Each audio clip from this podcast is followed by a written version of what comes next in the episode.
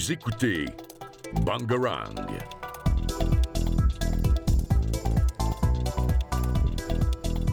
Eh bien bonjour, aujourd'hui on se retrouve pour une nouvelle émission de Politics. Alors aujourd'hui on allons parler du coup d'État, on pourrait appeler comme ça, qui se passe au Brésil et de la grève du 19 janvier par rapport à la réforme des retraites. Donc on va déjà commencer par euh, ce qui se passe au Brésil. Du coup Diana, tu peux nous... Bonjour à tous. Alors euh, du coup oui, je vais vous parler un petit peu... euh, Enfin, en tout cas, je vais introduire euh, ce qui se passe au Brésil et, par où tout cela a commencé. Donc le président actuel du Brésil se nomme euh, Inácio Lula da Silva, plus souvent appelé Lula, est un homme d'État brésilien. Il est aujourd'hui président de la République pour la troisième fois. Il a été élu le 27 octobre 2002 et a été réélu en 2006. Euh, puis en 2022, il s'est à nouveau présenté aux élections présidentielles du Brésil.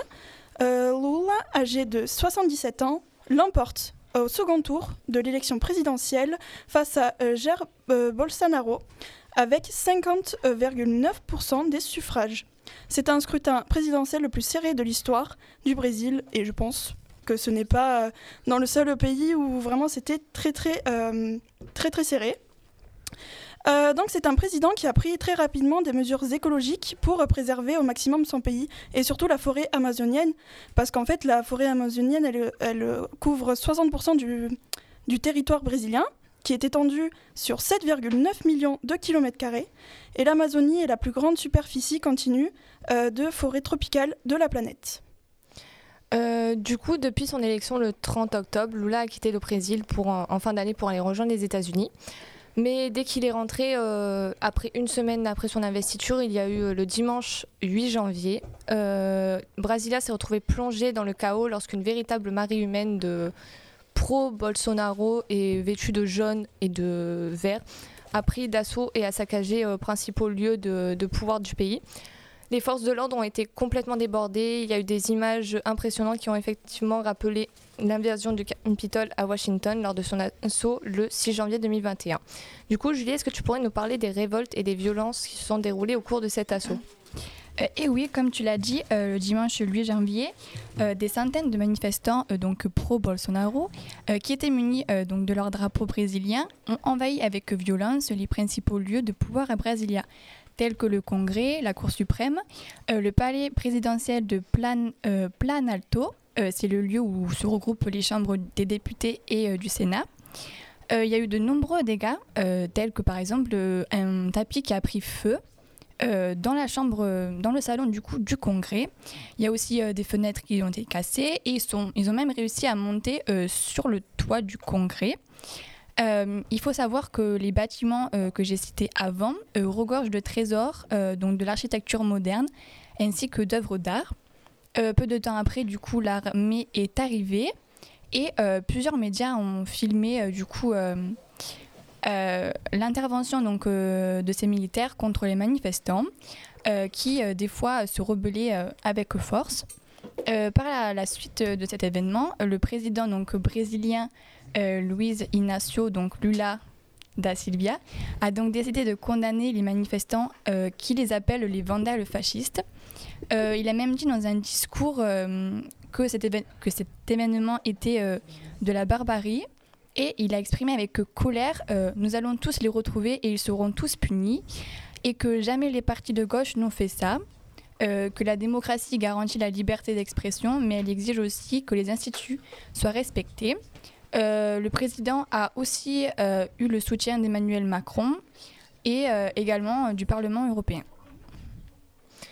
D'accord, merci pour cette intervention, Julie. Euh, Est-ce que vous, vous avez des avis particuliers par rapport à cette euh, révolte, manifestation? Je sais pas comment on pourrait appeler. Laurie, Diana, Julie, non? Non, c'est à suivre, je dirais, euh, avec les, les les prochains prochains jours. Oui, c'est ça. Euh, Si, moi j'en aurais une. Je trouve que c'est un peu quand même euh, assez gros de faire une telle manifestation. Enfin, après c'est mon avis, mais c'était peut-être pas nécessaire. Après, il faut dire que les votes, euh, ils ont été assez, euh, Oui. assez serrés. Donc après, euh, peut-être qu'ils pensent que les élections ont peut-être été... Oui, je sais euh, pas si vous l'avez dit, mais ils ont été élus un avait eu 49,99% et l'autre 51%, c'est ça? Oui, Oui, oui, oui, c'est Voilà, ça. donc c'est assez. Bah, le pays, il est clairement divisé en, en oui, deux voilà, parties. c'est vraiment un côté, un parti et un autre parti. Et du coup, on a une invitée qui, qui nous a rejoint sur le plateau. Euh, oui, bonjour, je m'appelle Chloé et comme on parle du Brésil, j'ai pensé que je peux rajouter des choses comme je viens du Brésil et je suis d'actualité sur ce qui se passe actuellement dans le pays. Oui, oui. Il n'y a pas de souci, euh, on t'écoute. Euh, continuez, je pourrais en rajouter ou... Ou tu peux, tu peux le dire ma- maintenant parce qu'on a dit ce qu'on pensait, enfin ce qui se passe en ce moment. Après, euh, En fait, on a parlé plutôt des manifestations et des révoltes qu'il y a eu. Et on voudrait savoir, ben, est-ce que les manifestations étaient vraiment légitimes? Enfin, est-ce qu'il y avait vraiment une raison pour qu'il y ait ces manifestations? Euh, eh ben, les bolsonaristes, comme on les appelle, ceux qui sont pour Bolsonaro, ils n'étaient pas contents avec le résultat des élections et ils disent que c'était truqué et que ben, Bolsonaro, il est toujours le président du Brésil, sauf que, ben, en fait, là, il a pris sa place, euh, entre guillemets. Et ces manifestations, en fait, ben, elles ont commencé euh, peu après la fin des élections, donc euh, en novembre. Et ça, c'est devenu de plus en plus violent et ça, ben, ça bloque les routes. Parfois, il y a des violences. Il y a toujours la police militaire qui, qui essaye de les séparer ou de les calmer, mais ils sont toujours présents à faire beaucoup plus. d'accord. Bon, bah merci pour cette in- intervention. On savait pas, on savait pas trop depuis quand ça durait, mais d'un côté, j'ai vu que Lula s'y préparait entre Oui. guillemets, et voilà. Merci pour cette intervention. Sans prix. Euh, ensuite, j'aimerais passer à un autre sujet d'actualité, du coup, par rapport, euh, par rapport euh, aux grèves, euh, enfin aux grèves du 19 janvier par rapport à la ferme des retraites, mais avant une pause qu'on pourrait faire avec euh, une chanson d'Imagine Dragon. Non, au final, on va vous passer du Big Flo au lit. Bon, bah au final, c'est du Big Flo et Oli qu'on aura. C'est pas la Merci, même Ben. ambiance. Pas du tout.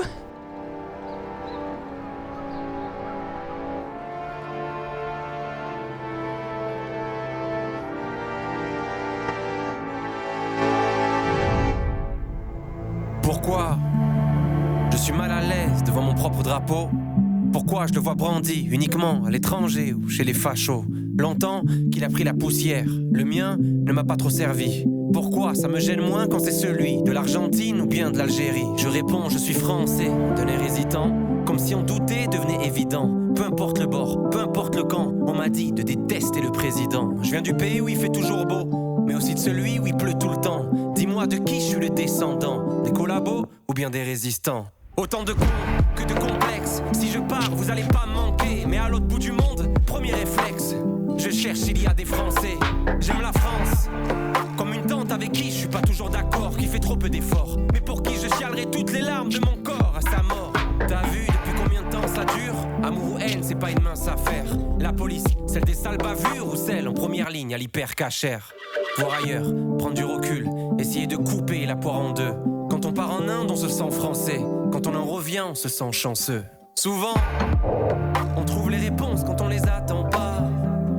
Ici, c'est à celui qui mentira le plus sincèrement. On sait qu'après les coupes du monde ou les attentats, comme ces familles qui se réunissent qu'au mariage ou aux enterrements. Ça te fait bizarre, mais je l'aime ce pays. Celui qui me taxe et me qui m'emmenait gratuit voir la mer en colo. Son histoire, j'en connais ses horreurs, mais aussi sa puissance. Je suis pas responsable de ses erreurs, mais je dois faire avec ses conséquences.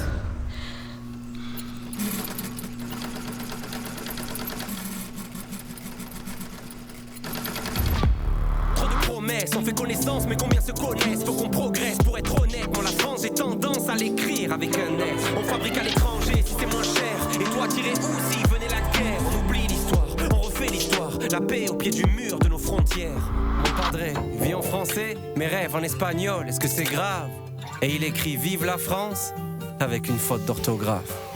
Beaucoup de questions, peu de réponses. J'ai que les paroles d'une chanson. Comment être un artiste engagé quand je sais pas vraiment quoi penser? Tout ce qui est sûr, c'est que je suis français, que mes grands-parents ne l'étaient pas. Mais ce qui compte, c'est plutôt l'arrivée ou la ligne de départ. Et putain, ce que j'aime la France. Pour son histoire, pour ses châteaux, pour ses cathédrales, pour sa campagne, pour sa culture, pour ses montagnes. Eh ouais. Mais on se bouffe entre nous comme des cannibales. Tous dans le même bateau, ça c'est capital. Plus de nuances que du radical. Tous cachés derrière une barricade. Tout le monde sait tout, hein L'estime de soi est haute. On rejette la faute sur l'autre. Mais les autres, c'est nous. Et paraît qu'il y a le feu à la chapelle, le pays de Jeanne Jamel. Paraît qu'être aigri c'est notre fierté, qu'on est les rois de la liberté. Dans le grimoire, y a les Gaulois, y a les chevaliers, mais dans la cuisine, y a ma grand-mère et ses tatouages berbères effacés. Des fois je me dis, viens je me casse, je prends une maison au bord d'un lac. Et puis le soir, devant la glace, je me ravise de partir comme un lâche. Parce que je crois que j'aime ce pays malgré tout. Quand j'en pars, je ne pense qu'à mon retour. Elle est belle ma France et son terroir, même si c'est pas moi qu'elle voit dans le miroir. Je me dis qu'on lieu de pointer les différences de chacun, se concentrer sur tout ce qu'on a en commun. Les parties de Monopoly, pleurer sur les sangs de Johnny, écouter les conseils des vieux. La Bretagne, même s'il pleut. Prendre plein de médicaments. L'aspirine et le doliprane. Omar Sy et Zidane. Dire que c'était mieux avant. La vie en rose d'Edith Piaf. Les perles de pluie de Jacques Brel. Faire des sculptures avec le truc rouge qu'il y a autour du Babybel. L'heure de l'apéro. Pas assumer la gueule de bois. Râler quand il fait trop chaud. ouais. Râler quand il fait trop froid. La France, je l'aime, je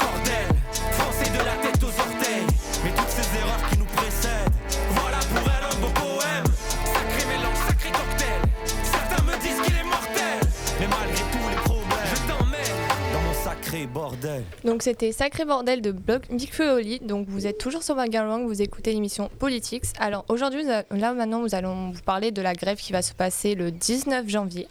Du coup, déjà, en quoi consiste cette grève? Du coup, le mardi 10 janvier, euh, le gouvernement a, par le gouvernement, huit syndicats. Euh, c'est quoi le syndicat du coup? Du coup, je vais laisser euh, Julie répondre parce qu'elle voulait répondre à cette question et Alors, euh, le syndicat, en fait, euh, c'est des associations. Donc, euh, il y a des asso- associations pour le travail, mais pour d'autres. Et en fait, leur but, c'est de défendre les intérêts. Donc là, c'est les intérêts professionnels, donc des salariés. C'est-à-dire, en gros, ils vont aider à ce que leurs intérêts soient bien respectés ou soient accomplis. On a d'autres exemples. hein. Comme exemple, on a la CGT, je ne sais pas si tu as déjà entendu, ou la Force ouvrière, en fait, qui aide ben, tout simplement à, à assurer les intérêts euh, des salariés. Je sais pas si t'as- Si, c'est très bien expliqué, merci. Après, j'ai envie de dire, la CGT, c'est quand même quelque chose qu'on entend assez euh, souvent parler, Oui. donc euh, je pense qu'on est assez au courant. Ils font souvent beaucoup de grèves. Oui, voilà. du coup, ils ont annoncé que euh, leur- mouvement de grève interprofessionnel est prévu le 19 janvier par rapport à la, au report de l'âge légal à la retraite, qui est du coup qui veulent être passés à 64 ans en 2030. Du coup, ils veulent le faire, ils veulent le faire évoluer chaque trimestre jusqu'à 2030. Du coup, euh, Julie, oui? Oui, parce qu'on a pu voir depuis les élections présidentielles qu'il y a beaucoup de personnes qui disent non, la retraite à 59, la retraite à tel âge. Enfin, c'est vraiment un sujet important. Ça nous concerne nous, mais aussi les autres personnes. Du coup, c'est en fait, on est dans le flou. Du coup, je pense que ces manifestations vont être très importantes pour le futur. Je pense. Je suis totalement d'accord avec toi. Ça va vraiment déterminer de dans- par quelle direction on va aller, euh, du coup.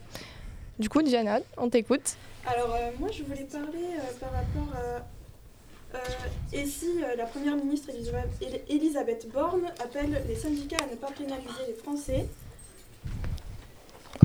Euh, appelle du coup les syndicats à ne pas pénaliser les Français, ces derniers semblent bien déterminés à déployer une manifestation d'une grande ampleur. En conséquence, plusieurs euh, secteurs pourraient se retrouver paralysés. Euh, L'arrêt du euh, raffinage ou des perturbations dans les transports sont-ils à prévoir Euh, Voici comment la grève du euh, 19 janvier pourrait vous impacter. Donc oui, en premier temps, les premiers risques qu'il va y avoir par rapport à, cette grève, c'est les transports qui vont être perturbés, donc à la SNCF, mais aussi avec les bus. Par exemple, les syndicats de la SNCF disent qu'ils sont prêts à lancer la bataille nécessaire et ils vont donc appeler à, appeler, ils appellent donc à tous les employés euh, bah, de, venir, euh, de venir faire la grève pour en fait avoir une grève puissante. Donc euh, je pense que si vous avez des trains à prendre jeudi, n'allez pas à la gare, c'est une perte de temps. C'est pas. Euh, voilà. Après, nous avons les employés de la RATP. Je sais pas ce que c'est vraiment, si quelqu'un sait. C'est tout ce qui est en... Enfin, je pense. hein. Après, oui. c'est tout ce qui est en lien avec les transports. Bah oui, je, pense. Parce que si... euh, Voilà. Oui, oui. Et du coup, euh, ils veulent en fait, euh, du coup, supprimer cette réforme. Et du coup, ils sont prêts à suivre ce mouvement. Ils disent surtout qu'on s'attend à une forte mobilisation des salariés et leur objectif est d'atteindre le zéro transport. Donc vraiment pas de bus, pas de train, pas de tramway. Euh, et comme euh, je l'avais dit, d'autres branches de secteur vont être mobilisées, comme les routiers, mais aussi les ambulanciers et euh, surtout pour nous les lycéens, les chauffeurs de car. Oui, Euh, Diana si vous voulez, je peux rajouter la définition du coup de Ah RATP. Euh, du coup, c'est la société mère, euh, la euh, Régie autonome des transports parisiens, donc A- euh, RATP, est un EPIC. Euh, créé par la loi 21 mars euh, 1948, doté d'une personnalité juridique à laquelle la loi confère le statut de personne morale de droit public. Euh, son siège social est situé à- au 54 quai de la Rapée, euh, 75 euh, 12 Paris. C'est Voilà. très très précis. on sait que ça apparaît au moins. Euh, du coup, on- nous, on va du coup plus parler de ce qui va se passer pour nous, du coup, parce qu'on sera aussi touché par rapport aux absences des professeurs, je pense, des manques de transport. Du coup, un mouvement de grève était déjà prévu le 17 janvier, mais celui-ci était prévu pour défendre euh, les salariés, la voie professionnelle et les conditions de travail dans l'éducation. Donc on peut se demander entre ces deux grèves, du coup, s'il va y avoir une semaine euh, noire dans les écoles, dans les établissements, que ce soit lycée, collège, université. Et euh, en tout cas, ce qui est prévu, c'est que Pascal Vivier, euh, le secrétaire général de l'enseignement, euh, enfin, le secrétaire général du SNETAFO, premier syndicat de l'enseignement professionnel, a notamment indiqué au Figaro que les enseignants des lycées professionnels devaient largement suivre le mouvement, que des classes seront fermées, les lycées professionnels entiers fermeront et la mobilisation va durer.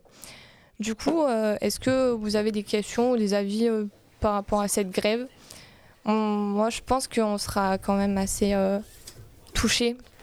Bah oui, et du coup, on peut pas savoir euh, si on aura la possibilité ou pas d'avoir des, des transports scolaires ou pas, quoi, du coup. C'est ça, donc euh, même euh, les transports après, oui, et même quand on va arriver au lycée, on ne sait même pas si des cours seront banalisés au final, du coup, à cause de cette grève. Du coup, Ça impacte beaucoup oui, les étudiants, effectivement. Donc, euh, on vous souhaite une très bonne fin de journée, un très très bon week-end. C'était euh, c'était Politics et euh, je remercie Laurie et Diana et Julie d'être d'avoir intervenu et même notre invité qui est arrivé un peu sur place au- un moment comme ça, d'avoir participé et d'avoir donné un peu plus d'informations. Bon week-end et à la semaine prochaine.